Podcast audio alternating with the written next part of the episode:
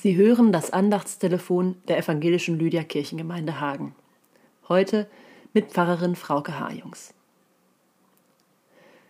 Bei uns im Garten ist ein Nistkasten und da wohnt eine Kohlmeisenfamilie drin. Immer wenn die Eltern mit Essen kommen, dann gibt's lautes Geschrei der Küken. Lautes Geschrei. Bei Menschenkindern ist das mit dem nach Essen schreien auch ein Vorrecht der ganz Jungen.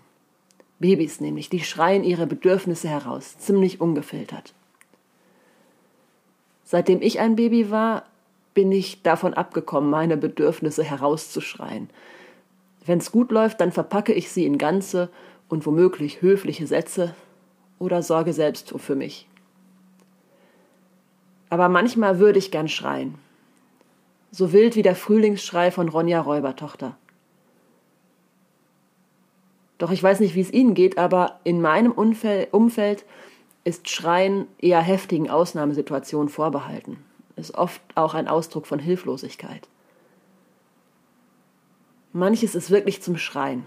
Zum Schreien ungerecht, zum Schreien traurig, zum Schreien unerträglich, zum Schreien ärgerlich.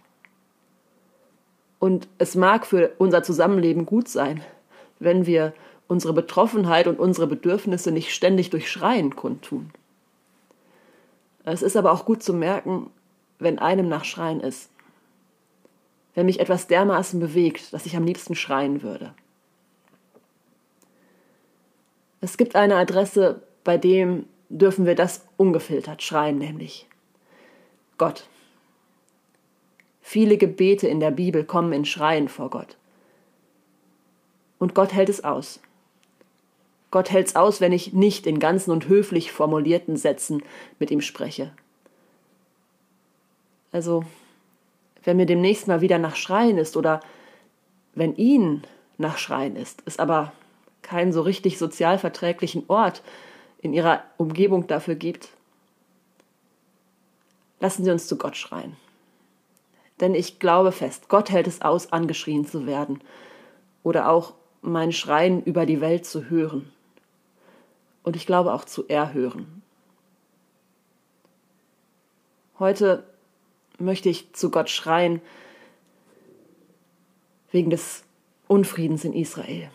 Ich möchte schreien um Frieden, dass Gott Versöhnung möglich macht. Sie merken das, gerade mache ich das in ganz wohlformulierten Sätzen. Aber am liebsten würde ich schreien. Vielleicht mache ich das gleich. Bleiben Sie behütet.